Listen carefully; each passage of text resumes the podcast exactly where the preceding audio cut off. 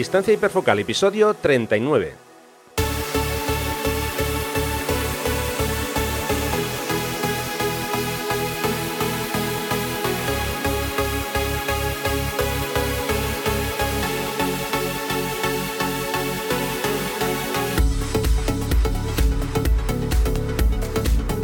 Hola, ¿qué tal? ¿Cómo estamos? Bienvenidos a un nuevo episodio de Distancia Hiperfocal, el podcast de fotografía, de paisaje y viajes. Soy Rafa Irusta, fotógrafo especializado en fotografía de paisaje y un día más está conmigo Sandra Vallaure, fotógrafa, viajera y responsable del podcast Destinos Sifaca. Hola Sandra, ¿qué tal? ¿Cómo va ese veranito? A ver, cuéntame. Pues nada, estupendamente, sobre todo porque hoy he leído la noticia de que hace unos meses eh, Selena Gómez, que tiene 132 millones de seguidores en Instagram, ha borrado su cuenta porque dice que le afectaba su salud mental. o sea que ya por fin la gente está cayendo del guindo. ya, se, van dando cuenta, ¿no? sí, sí, sí, de que Instagram y Facebook son el mal y, WhatsApp por, por, eh, por extensión, claro. bueno, bueno después de esta pequeña perorata sobre el amigo Zuckerberg y demás. No te, no te lo esperabas esto, ¿eh? no, no, no.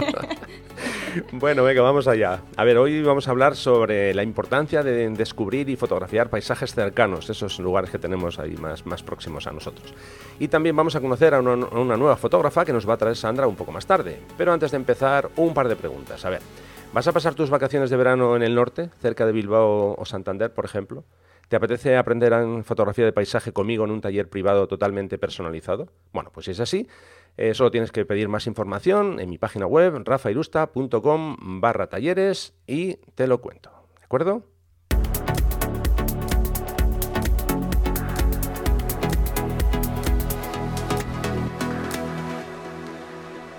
Bueno, pues estamos ya en el episodio número 39. Como siempre, os quiero recordar que os vamos a dejar todas las notas del programa, todas las cosas que comentamos aquí, enlaces y demás, en mi página web, en mi blog, mejor dicho, rafairusta.com barra episodio 39, que es el número del episodio en el que estamos hoy, claro.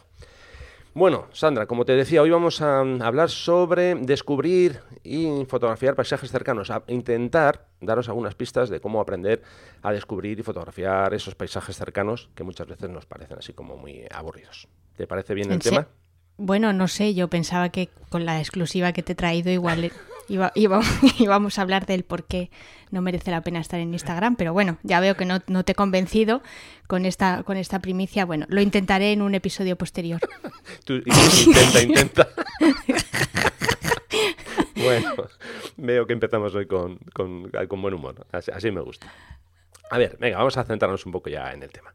Bueno, es habitual, o por lo menos para mí es bastante habitual, escuchar eh, comentarios, muchas veces cuando, cuando hablas de fotografía de paisaje con, gente, ¿no? O cuando ves eh, muchas veces muchos comentarios en redes sociales, frases como, ah, claro, es normal que hagas esas fotos tan buenas porque viajas mucho y visitas lugares impresionantes es que cerca de donde yo vivo, pues ah, solo hay paisajes normales, aburridos, es que nunca tengo nada que fotografiar, así que llame la atención.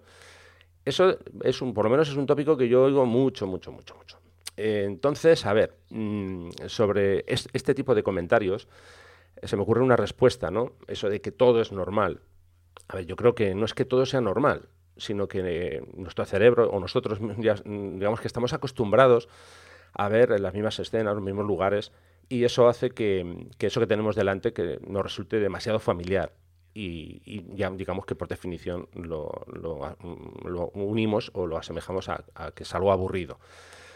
Yo creo que no, no es así, ¿no? Mm, simplemente lo que tenemos que hacer es intentar huir de, la rutina. Vamos, así es como lo veo yo. Eh, tenemos que intentar abrir un poco nuestra mente eh, intentar buscar fotografías diferentes a las que hemos hecho eh, habitualmente. Eh, creo que esa frasecita de lo de es que viajas mucho y por eso haces fotos muy buenas, creo que es el recurso fácil, al que, muchas veces la gente se aferra para no salir, para no, sacar la cámara. no sé cómo, cómo lo ves tú. Pues sí, a mí me, a mí me llama mucho la atención porque además es algo que no solamente se da en fotografía de paisajes. Eh, a, mí, que seguramente muchos oyentes lo, sabrán ya y si no lo saben pues lo vuelvo a contar ahora. Eh, otra disciplina que, me gusta mucho y que yo la englobo dentro de, fotografía de viajes, porque creo que al final es una amalgama de muchas cosas, es la fotografía de calle. Y bueno, pues escucho un par de podcasts sobre esta temática y sobre esta disciplina y, es algo que una de las, eh, pues precisamente de las productoras de uno de los podcasts que escucho, siempre dice, ella dice, es que no paro de, no me paran de llegar eh, emails de, de, oyentes que me dicen que claro, que es que, que, viven en un sitio muy pequeño, que es que ya se lo conocen todo, que, y que al final eh, se encuentran desmotivados o no tienen ninguna excusa, vamos a usar esa palabra, aunque no creo que sea la más adecuada, para salir y hacer fotos.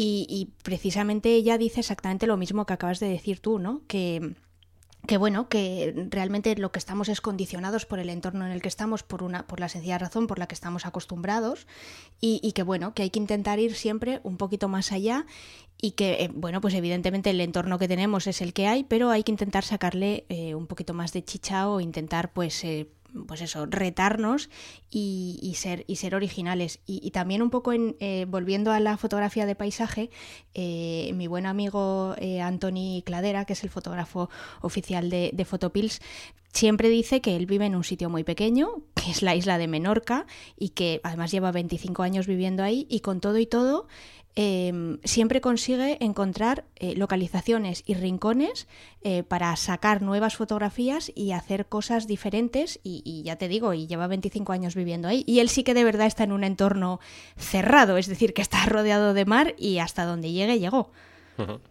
A ver, yo personalmente creo, ante la pregunta de si el entorno que nos rodea es tan ordinario como, eso, como se suele comentar, a ver, yo creo que cuando hacemos, por ejemplo, fotografía de paisaje, en general, ah, estoy hablando así de forma general, ¿eh? lo normal es que busquemos un sujeto, me da igual que sea un árbol, que sea una, roca, lo que se llama, en, digamos, en fotografía el, hito, ¿no? el, digamos, el elemento eso principal. Claro, si nos basamos solamente en eso, lógicamente, si yo quiero fotografiar, eh, no sé, el, Gran Cañón, claro, tengo que ir a fotografiar el, Gran Cañón. Eso, es indudable, eso es algo lógico. Pero si, eh, si yo me centro no solo en, fotografiar esos elementos principales, sino mm, más bien, eh, vamos a decir, sensaciones o, diferentes situaciones influidas, por, por, ejemplo, por las condiciones meteorológicas, yo creo que, que el aspecto fotográfico puede, puede cambiar. Voy a intentar explicarme. A ver, vamos a imaginar, por ejemplo, eh, que yo estoy haciendo una fotografía eh, por la mañana cuando el sol se está colando entre unas ramas de árboles, hay un poquito de niebla, en un bosque. A ver, realmente aquí lo importante no es el bosque en el que yo esté haciendo eso. Lo puedo estar haciendo en el bosque de Gorbea, en Urbasa, en, lo puedo hacer en, no sé, en el Parque de los Alcornocales, en Andalucía, lo puedo estar haciendo en, ¿qué te voy a decir yo?, en Escocia. Realmente, el, donde esté haciendo esa foto es un poco igual. Creo yo, por lo menos yo lo veo así. Eh, lo importante es la foto que yo quiero transmitir, eh, que es una, situación, como digo, que el sol colándose, creando esas típicas barras que vemos de luz y demás. Entonces, yo creo que tenemos que cambiar un poco el chip. Eh, está muy bien buscar esos, esos mm, sujetos principales, ya digo, si vas buscando una cascada concreta en Islandia, pues claro, tienes que ir allí. Pero es que anda que no hay cascadas para fotografiar. Entonces, por eso digo, yo creo que tenemos que eh, abrir un poco más nuestra mente y, no centrarnos mm, solo en esos elementos principales, sino más bien, ya digo, en situaciones o en intentar hacer fotografías para transmitir unas, ciertas eh, situaciones.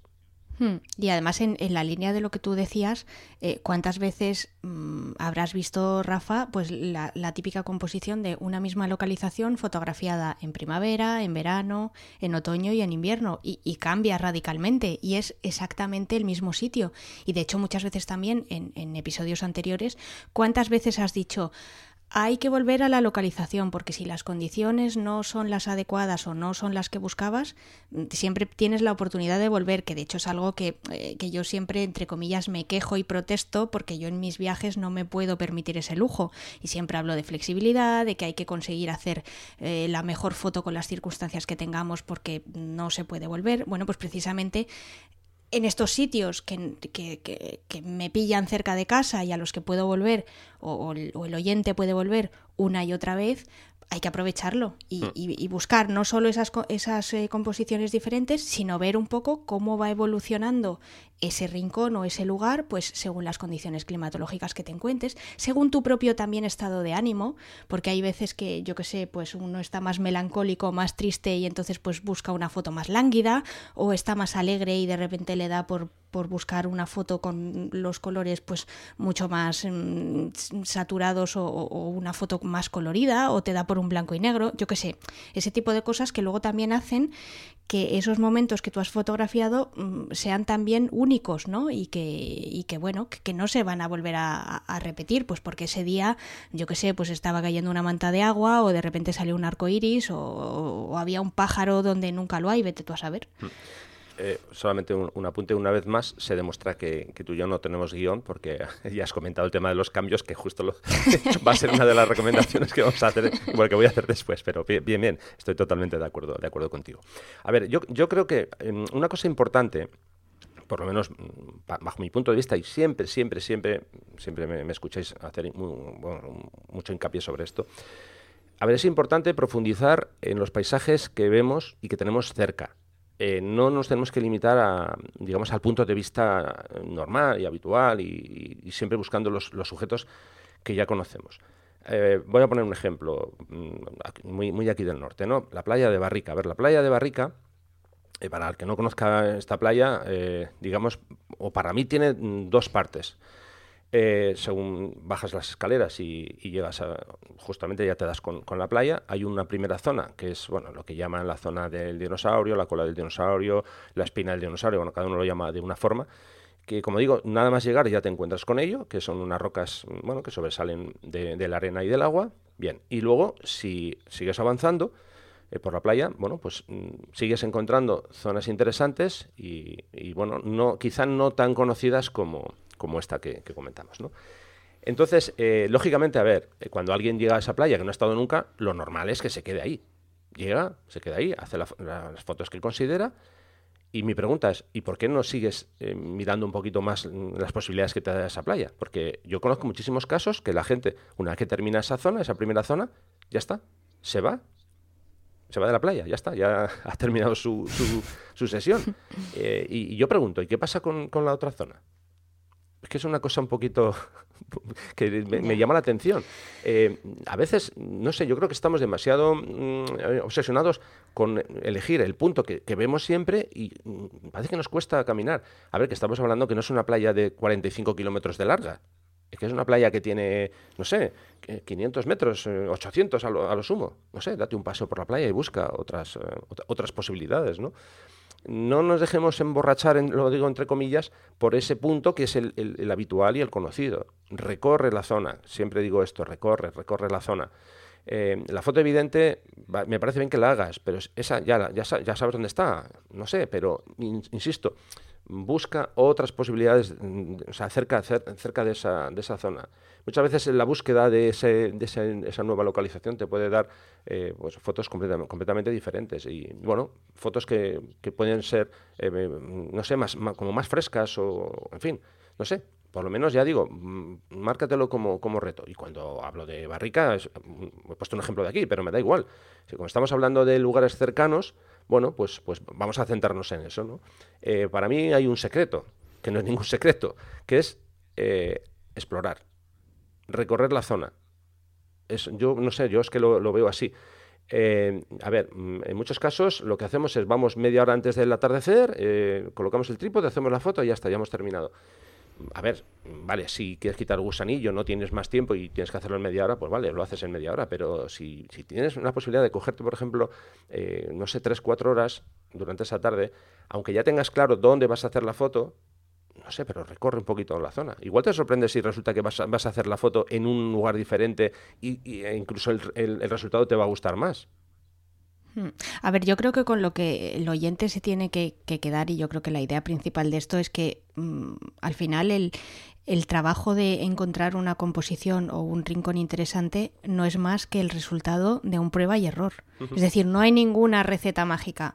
Y por mucho que em, haya ciertos fotógrafos que se empeñen en, solicitar pues, pues coordenadas para meterlas en su GPS o en su teléfono y, llegar al punto exacto o, o, estar ahí mm, buscando en comparación con una foto que han visto para ver con Google Earth donde, o sea, muy bien, todas esas cosas se pueden hacer estupendo. Si tú le puedes pedir la localización a alguien, eh, puedes estar ahí ocho horas con Google Earth a ver si encuentras exactamente el sitio donde estaba el árbol con no sé qué, fenomenal.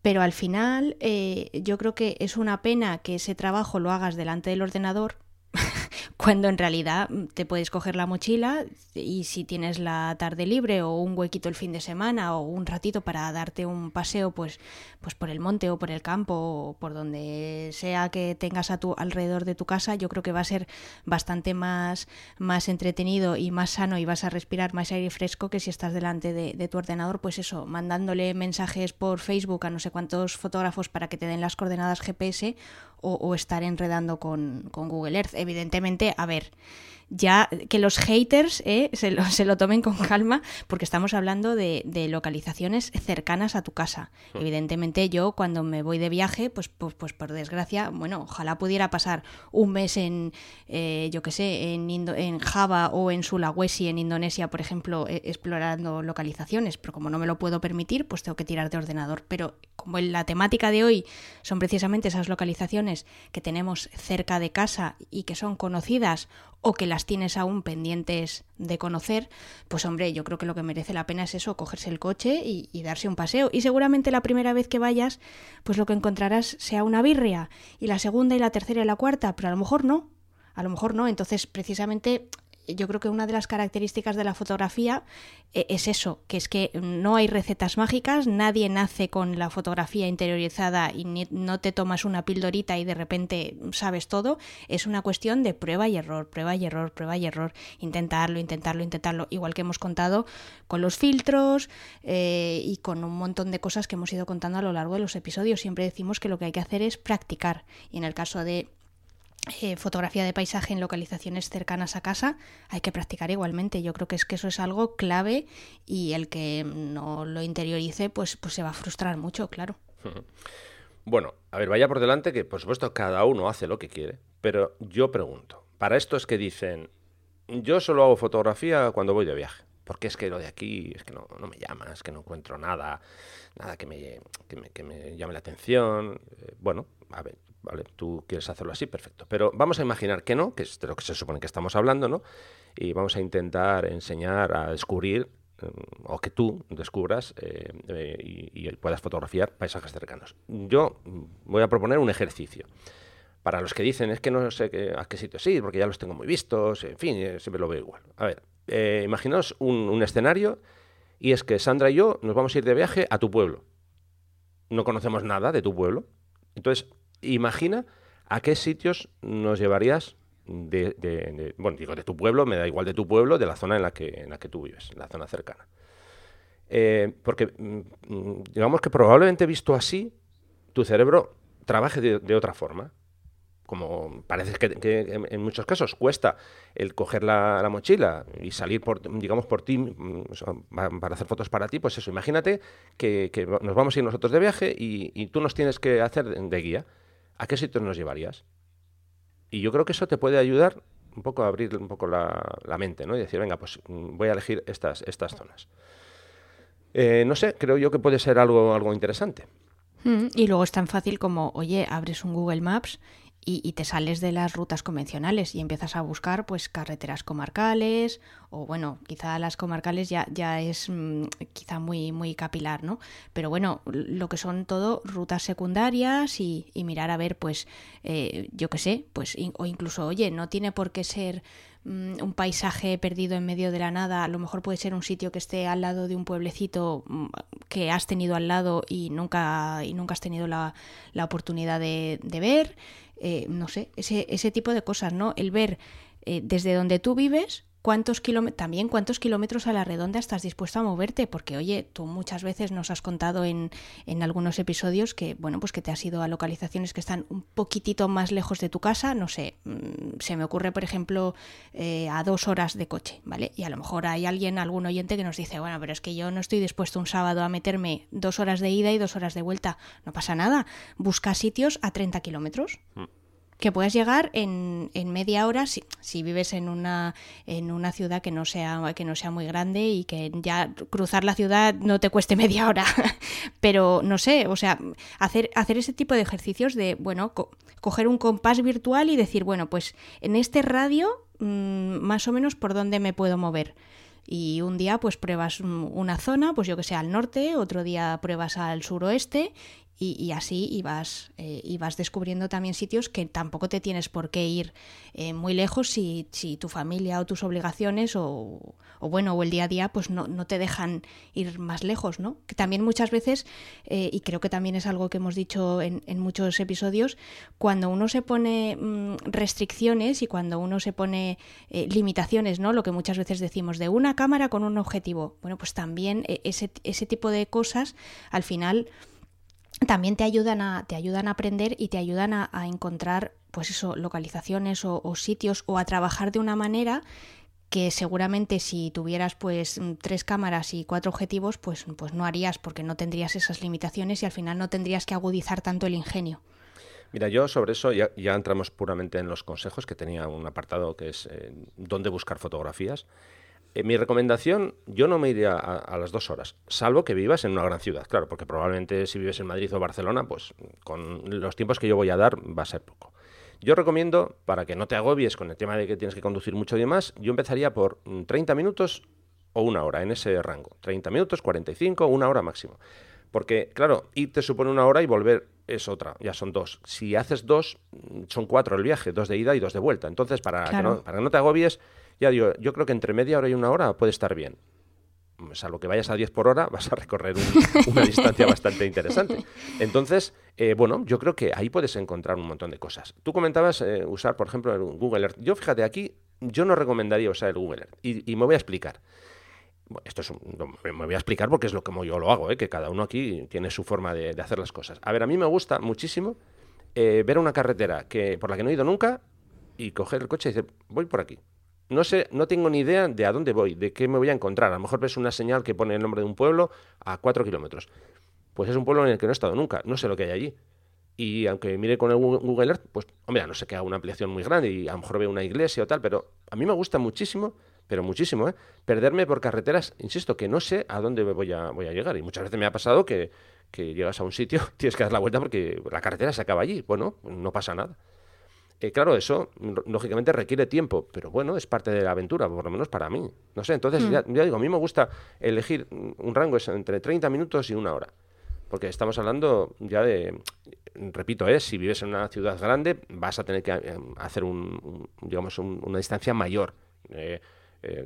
vamos, si vives en Madrid y recorres 30 minutos, a lo mejor sigues estando en Madrid todavía, por el tráfico y demás. Quiero decir que esto no hay que cogerlo con un cronómetro, pero bueno, para que más o mm. menos os hagáis una, una idea, ¿vale?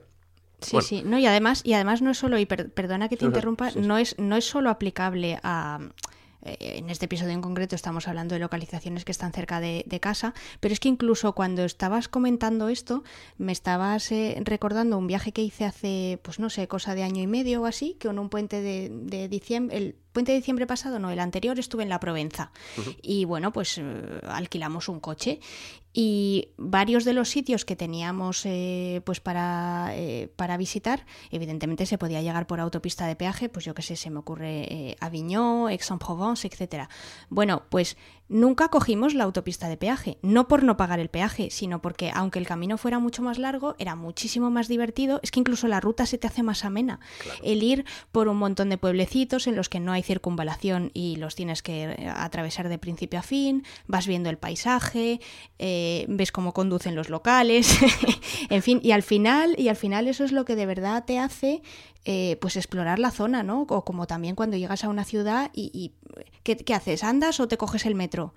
Pues no es lo mismo, no es lo mismo lo que, lo que vas a ver. Entonces, este, este tipo de, consejos, además, que estamos dando para las localizaciones cercanas, a ver que también siempre, siempre lo decimos, abrir un poquito la, mente y extrapoladlos también porque son cosas que luego os pueden servir si visitáis una ciudad nueva, eh, si vais a hacer un viaje a una región que vais a descubrir en, en, en coche, en fin, que son este tipo de cosas de me voy a dejar llevar por donde sople el viento y a ver qué es lo que me encuentro. Oye, hay veces que, eh, con perdón, pues es una cagada.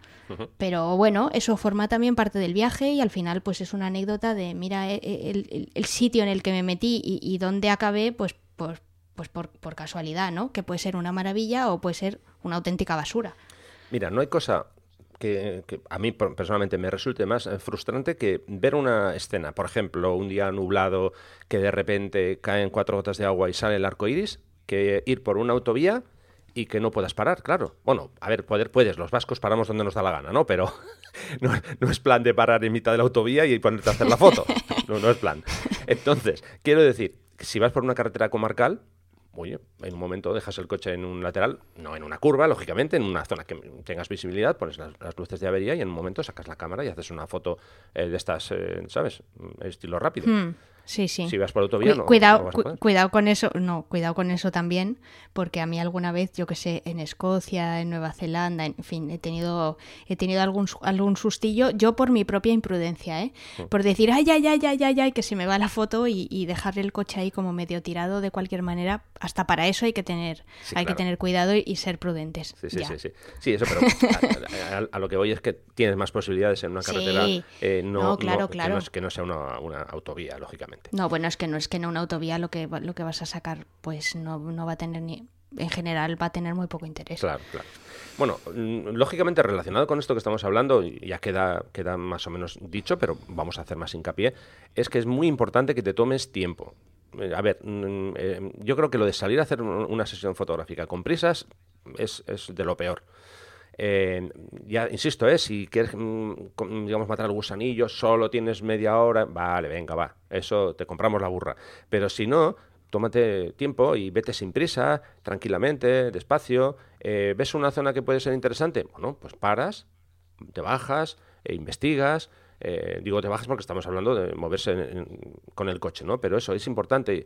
Eh, mm, aunque vayas a, tiro hecho porque vas a una localización concreta, insisto, si vas con tiempo puedes mirar por esa zona. Igual encuentras en vez de una composición, igual encuentras cuatro o dos.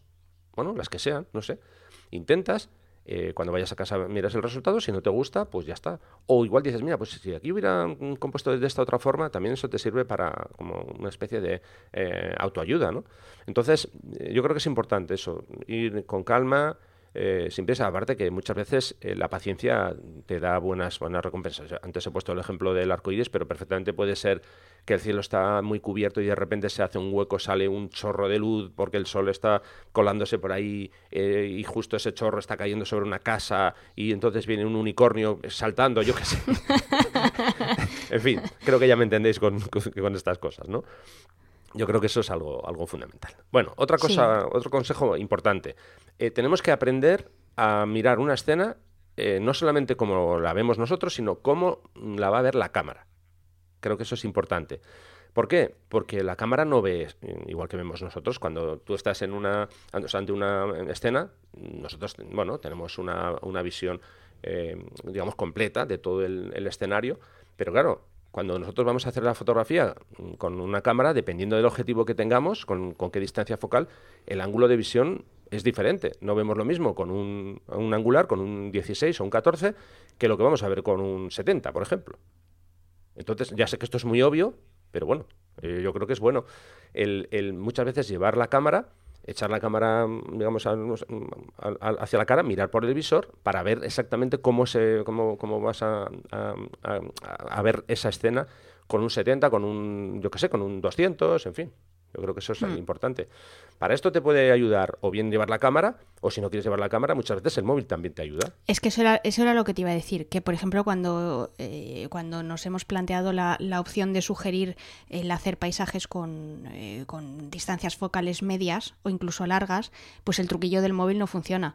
Pero si lo que tenemos en mente es usar un, un gran angular, bueno, no sería la primera vez que que yo o bueno o, muchos otros fotógrafos que he visto en, en, acción pues lo que hacen es que directamente sacan el móvil del bolsillo y empiezan a hacer lo que ellos llaman borradores hmm. es decir pruebas además con lo fácil que es agacharte mm, poner el móvil en una situación o sea en una posición por ejemplo de altura eh, al final es, es muy muy fácil porque es una o sea al final es un es un aparato muy ligero y que te permite moverlo sin sin el rollo de tenerlo montado encima de un trípode, etcétera, etcétera. Entonces tú vas haciendo tus borradores, te mueves y, al final pues vas pasando las fotos y dices, oye, pues esta es la que más interesante me parece. Entonces es cuando plantas el trípode si fuera necesario, porque esa también es otra, es otra cosa del, o sea, es, es otro, no sé, otra especie como de, lo voy a llamar entre comillas, manía eh, que, tienen, que tienen muchos fotógrafos y es eh, no, no, puedo, o sea, mm, no puedo separar mi cámara del trípode. No te digo ya que no pueda mover el trípode, que eso es otra historia de la que ya hemos hablado también en otro episodio, sino una vez que anclo mi cámara al trípode, ya, ya está. Ya son dos, dos elementos inamovibles y vamos a ver. Es que cuando no se ha podido hacer fotografía de paisaje sin trípode. ¿En qué momento? Eh, dependerá de las condiciones de luz y de lo que y de lo que queramos hacer. Evidentemente una larga exposición pues pues no entro. Eh, en condiciones de mm, bajísima luz en hora azul ya el, crepúsculo astronómico muy bien. Pero por ejemplo en, en, un amanecer cuando el sol ya ha salido del horizonte y lo que queremos es un, un no sé un sol como una estrella pues perfectamente Sí, no, a veces sí que se produce esa especie de mm, no sé, de, ser esclavos del, trípode, que tampoco, tampoco hace falta, como dices tú, se puede hacer perfectamente fotografía con la cámara en la mano y, ya está. Te da mucha más movilidad, en fin, mucho más em, versátil. Eh, sobre esto hay otro elemento que no hemos dicho. Seguramente que habéis visto, mm, vamos, casi seguro, en, a veces en películas, otras veces simplemente en un documental, el típico gesto que hace un director de cine que pone su dedo pulgar y el índice formando un ángulo recto, eh, con la otra mano eh, eh, exactamente igual, los junta los dos y hace una especie de, rectángulo, bueno, una especie no, hace un rectángulo para encuadrar una escena. Seguro que lo habéis visto más de una vez. Bueno, pues para no tener que andar con los dedos, hay otra opción que es mm, hacerte un visor con una cartulina. Tú coges una cartulina generalmente negra para que no veas lo que hay al otro lado, digo al otro lado por el borde, y recortas un, un, agujero de, bueno, el tamaño que tenga, bueno, a ver, el tamaño del sensor que tenga tu cámara, no el tamaño, sino la proporción. Eh, las reflex normales generalmente tienen una proporción que sería un, eh, un 3x2, en fin, pero, pero, bueno, hay gente que le gusta más el formato cuadrado, porque yo qué sé, solo va a subir fotos a Instagram, por ejemplo. Bueno, de hecho puedes hacer varias, una formato cuadrado, una formato 3x2, una formato panorámico te llevas eso en el bolsillo y bueno, lo sacas simplemente y eso también te ayuda a buscar una, escena, vamos. Como digo, todo esto para que nosotros aprendamos a ver mm, cómo ve la cámara. ¿De acuerdo? Claro, claro. Al final se trata un poco de lo que decimos siempre, de entrenar el ojo. Eso es. Y, que, y que haya ciertas no sé, como ciertos pequeños instintos que ya uno los vaya interiorizando y es como, yo qué sé, como aprender a conducir, que llega un momento que tú ya no te das cuenta cuando estás cambiando las marchas, ¿no? Si, si estás usando un, un, coche normal que no sea automático, tú ya cambias las marchas y, y, y, lo haces instintivamente, no te das ni cuenta. Pues aquí tiene que ser, tiene que ser un poco lo mismo, entrenar el ojo para que cada vez sea capaz de ver más cosas y verlas de una manera diferente. Y eso, de nuevo, ya sé que me repito y soy muy pesada, pero solo se consigue a través del prueba y error y practicando. Claro. Y viendo fotos de otros. Eso es. Y luego, bueno, que no se nos olvide que hay efectos que vamos a usar mm, al hacer la foto que nuestro, nuestro ojo no los ve. Generalmente nuestro ojo no ve el desenfoque que hay si yo enfoco a una, a una flor y quiero desenfocar al fondo. Claro. Eh, o, si quiero hacer una, una, no sé, un efecto seda en el agua en una cascada, el ojo no lo ve así. Entonces, tenemos que ver un poquito, mm, anticiparnos a, cuál va a ser el, resultado, ¿no? Que eso, lógicamente, también se, se va consiguiendo con, con, la experiencia. Pero bueno, pero hay, que, hay que más o menos ver cómo, cómo ve la cámara. Bueno, es importante que busquemos lo que no es habitual. Eh, en fin, eh, yo creo que aquí mm, influyen varios elementos. Por ejemplo, si yo voy a un bosque a las 12 del mediodía, imaginemos que yo digo, es que estoy hasta las narices de ir siempre a este bosque. Lo conozco como si fuera, vamos, mi casa. ¿Y a qué hora vas? Pues siempre voy a las 12 del mediodía, porque me gusta ir a andar o voy en bicicleta y tal, ya. Eh, ¿Y por qué no pruebas ir un día a las 7 de la mañana cuando están las primeras luces? Ah, mira, pues no se me había ocurrido. ¿O por qué no vas a las 8 de la tarde cuando ya hay poca luz? O sea, que lo que mm, ya nos resulta, eh, digamos, muy, muy visto para nosotros, puede ser que si cambiamos la hora del día ya no sea tan visto. Ya nuestro cerebro lo va a recibir de una forma diferente. Eh, al final se trata de, intentar buscar lo, menos habitual dentro de lo habitual. Es un poco juego de palabras esto, pero yo, creo que ya se me entiende, ¿no?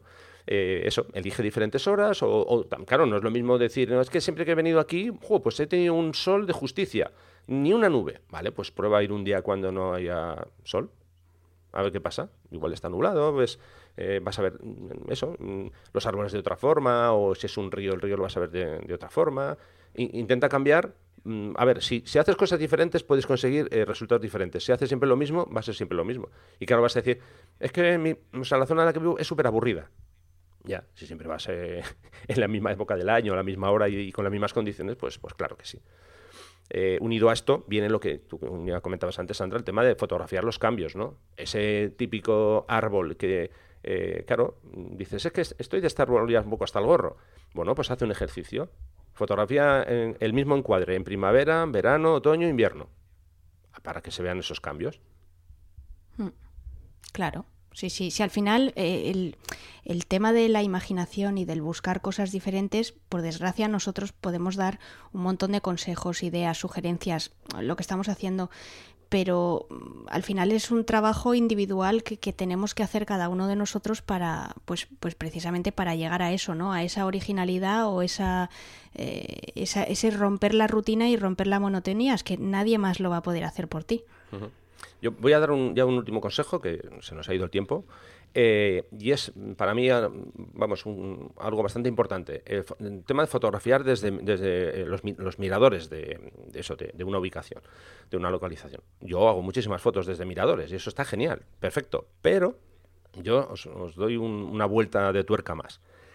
Eh, una vez que llegas al, mirador, intenta buscar algún sendero que haya, pues eso, por la zona. A lo mejor que te vas hacia la derecha, o un sendero que baja, o un sendero que sube. Porque de esa forma vas a tener una vista diferente a la que estás acostumbrado a ver siempre. Eh, hay, a ver, hay lugares en los que el, punto es el mirador porque, yo qué sé, el acceso te lleva hasta allí, es una zona muy escarpada y no te puedes escapar de ese punto, ¿vale?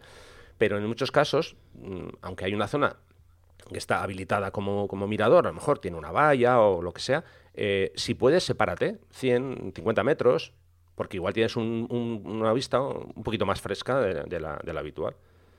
repito, que, está bien fotografiar desde, desde miradores, pero si puedes, intenta darle una, una vuelta de tuerca más. Hmm, cuidado con los senderos, no se nos vaya a despeñar nadie. ¿eh? No, eso siempre, siempre con, mucho cuidado. No, que luego como nos dicen que recomendamos a, fotógrafos que son unos suicidas y unos kamikazes, a ver si luego nos van a decir que es que estamos incitando a la gente a, ponerse en peligro por conseguir la foto. yo por si acaso. Sí, sí, sí. En fin, eh, a ver, yo como conclusión final lo que yo os diría es que, a ver, que, nos acostumbremos a recorrer la zona que tenemos alrededor. Pero no solamente, en este caso hemos hablado de, descubrir eh, eh, los lugares cercanos, pero es que yo esto lo hago, mm, digamos, extensivo a cuando viajas fuera. ¿eh?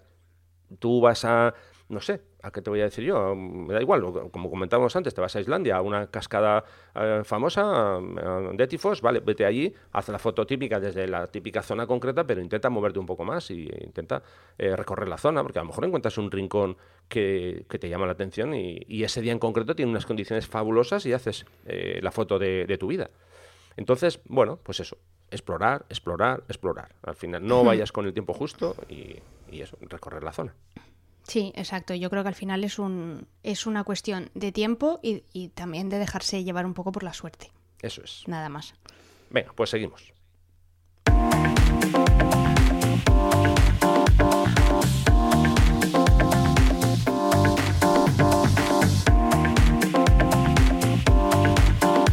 En Distancia Hiperfocal hablamos de viajes con Sandra Vallaure. Bueno, Sandra, pues tiempo de hablar de viajes, así que eh, todo para ti.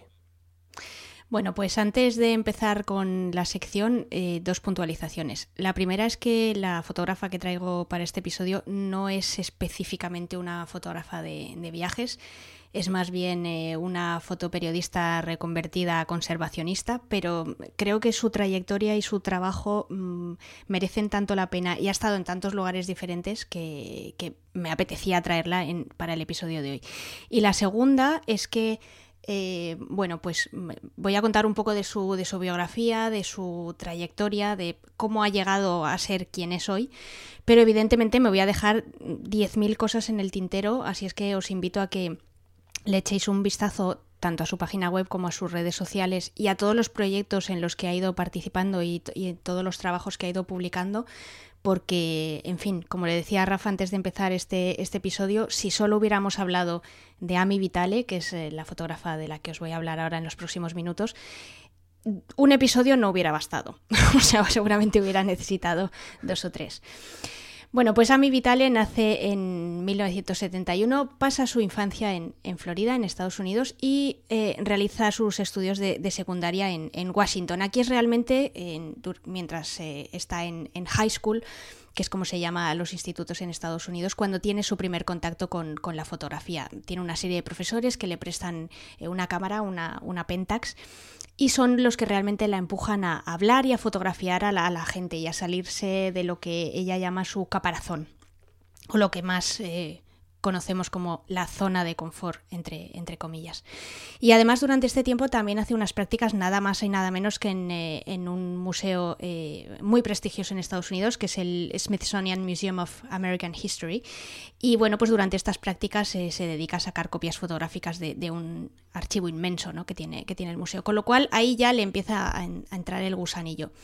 Pero bueno, ella realmente nunca pensó que la fotografía pudiera ser una carrera en sí, así es que decide estudiar relaciones internacionales en, la Universidad de Carolina del Norte, que está en una, en una eh, ciudad que se llama Chapel Hill. Em, en los trayectos que hacía en bicicleta desde su casa hasta la universidad, pues atravesaba una serie de barrios en los que los contrastes sociales y económicos pues eran, eran patentes. Y de hecho, en la época en la que eh, Amy estudia en, eh, aquí en esta universidad, eh, resulta que Chapel Hill tenía el mayor número de, doctores, o sea, de lo que en Estados Unidos o en el mundo anglosajón se llaman los PhD, pues un doctor en química, en física, en lo que sea. Eh, tenía el mayor número de doctores per cápita en Estados Unidos, mientras que en otra zona que se llama eh, Durham, pues era un barrio completamente deprimido, pobre, decadente, en fin, con unos, digamos que con unos contrastes sociales, como os decía anteriormente, y económicos eh, muy muy grandes. Eh, ella no acaba de encajar en, este entorno, se siente muy desplazada, no entiende muy bien el porqué de estas desigualdades y en su segundo año de universidad pues consigue una beca para marcharse a estudiar a Dinamarca.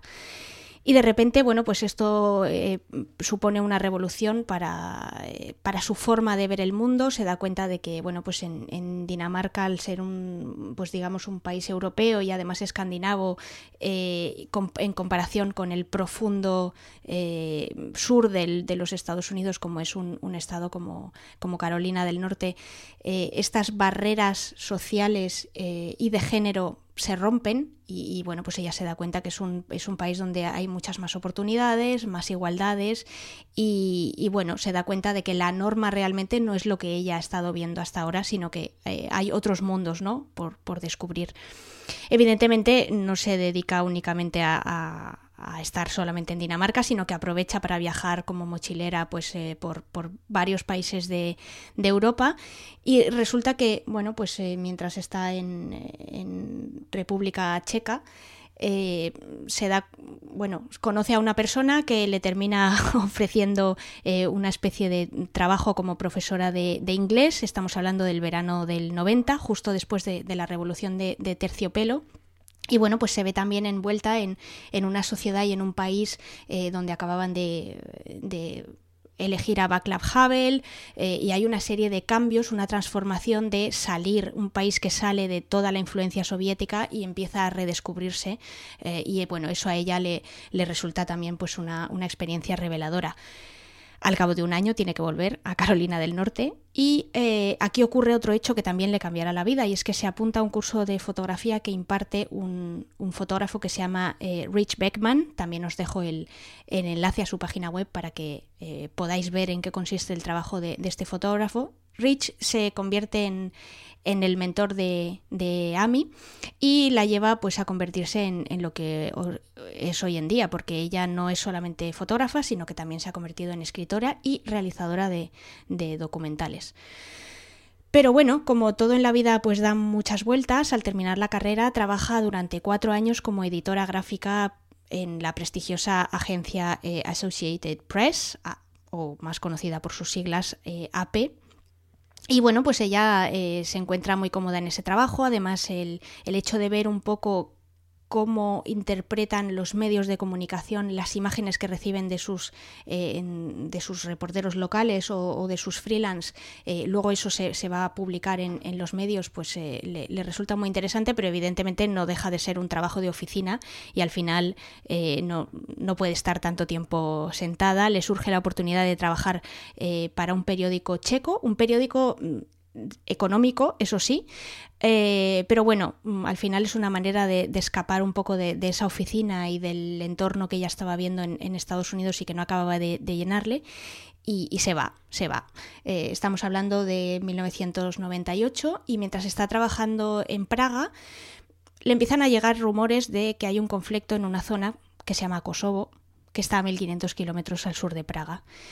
Y a partir de ahí, como ya os podéis imaginar, no puede resistirse, va a Kosovo, eh, fotografía pues evidentemente todo el conflicto, se implica y no solo se queda en Kosovo, de Kosovo se va a Angola, de Angola a Gaza, de Gaza a Guinea-Bissau, de Bissau a Cachemira y así durante 10 años. Eh, se termina especializando en fotoperiodismo de guerra o de conflictos armados y claro, evidentemente eh, pues van pasando los años y al cabo de 10 años de guerra en guerra eh, bueno, pues a, a, Amy le diagnostican un, trastorno por estrés postraumático y, bueno, pues decide por lo menos levantar el pie del acelerador y frenar.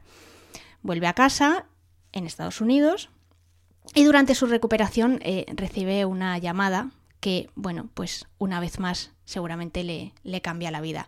Resulta que un compañero de profesión está trabajando en, un proyecto para una organización que se llama eh, The Nature Conservancy cuya web también os pongo y que os recomiendo que, visitéis. Y bueno, pues a este compañero de profesión le están pidiendo que, recomiende algunos fotógrafos. Enseguida piensa en, en, Amy, en Amy, y bueno, pues eh, a pesar de que ella no tiene ningún tipo de experiencia fotografiando la naturaleza y, el hombre, pues la recomienda. Claro, ella mm, se echa las manos a la cabeza y, le pregunta que por qué, que en qué momento se le ha ocurrido su, su nombre. Pero como no se arruga ante nada, pues se remanga y, acepta, acepta el, reto, empieza a viajar por el mundo a lugares muy remotos y eh, bueno, pues durante ese proyecto se, entera casualmente que un zoo de la República Checa pues planea trasladar eh, cuatro de los últimos rinocerontes blancos a Kenia para intentar reproducir y salvar la especie se da cuenta de que es una historia que puede ser muy interesante y que además, digamos que es su primer contacto con, el conservacionismo. Eh, intenta publicarla en, muchos medios, llama a muchas puertas y sorprendentemente todos le dicen que no, hasta el punto de que ella incluso llega a bueno, pues poner dinero de su bolsillo y consigue financiación de varias, de varias fuentes y lo publica, digamos, de forma independiente. Y bueno, pues a partir de ahí, digamos que empieza la segunda eh, pues como si dijéramos la segunda fase de su carrera, ¿no? que es todo lo que está relacionado con, el conservacionismo y de hecho si veis eh, su trayectoria y veis los premios que le han dado, pues eh, veréis que hay, un, hay una clara dicotomía entre los premios que recibe cuando es fotoperiodista de guerra y los premios que ha ido recibiendo en estos últimos años, eh, todos ellos relacionados con el medio ambiente, el hombre, eh, un poco el, destino al que se enfrenta la Tierra, que es bastante poco halagüeño, y cómo ella ha ido eh, transformando su manera de ver y de denunciar lo que hace el hombre, no solo contra sí mismo, sino también el hombre contra, contra la Tierra. ¿no? Eh, yo creo que, ya os digo, es una fotógrafa que no es una especialista o no, no es una fotógrafa propiamente dicho de, de viajes, pero creo que con este perfil y con esta trayectoria y sabiendo que además es una persona que, bueno, pues ha estado por muchísimas eh, razones diferentes en más de 100 países, eh, creo que no podía faltar a, esta cita y que, bueno, pues que la, tenía que traer a, esta sección. Bueno, la verdad que estaba aquí yo escuchando, vamos, sin parpadear, completamente recomendable que visitéis eh, su página web, bueno, os vamos a dejar todos los enlaces y bueno, yo creo que la lección de hoy perfecta, las de otros días también, pero vamos, que la de hoy perfecta también. Además es que en concreto la, página, eh, su, página web es una página de verdad completísima, es que mm, te cuenta de todo, desde eh, el equipo que usa, todos los proyectos en los que está implicada, o sea, es una página realmente muy currada que está eh, que, que, se que ella hace el esfuerzo por mantenerla actualizada y, en la que realmente pues vas viendo toda su evolución y, y, todos los por decirlo de una manera popular y vulgar, y todos los fregados en los que está metida, y es absolutamente eh, impresionante. No solo por ver todo lo que está todo, todo lo que se cuece y todo lo que está metida, sino cómo lo cuenta, ¿no? También, y cómo la visibilidad que ella le da a, su trabajo y, lo comprometida que está. Genial. Ya sabéis, como ya comentábamos, que os vamos a dejar todas las notas, en, mejor dicho, todos los enlaces en las notas del episodio. ¿De acuerdo? Venga, seguimos adelante.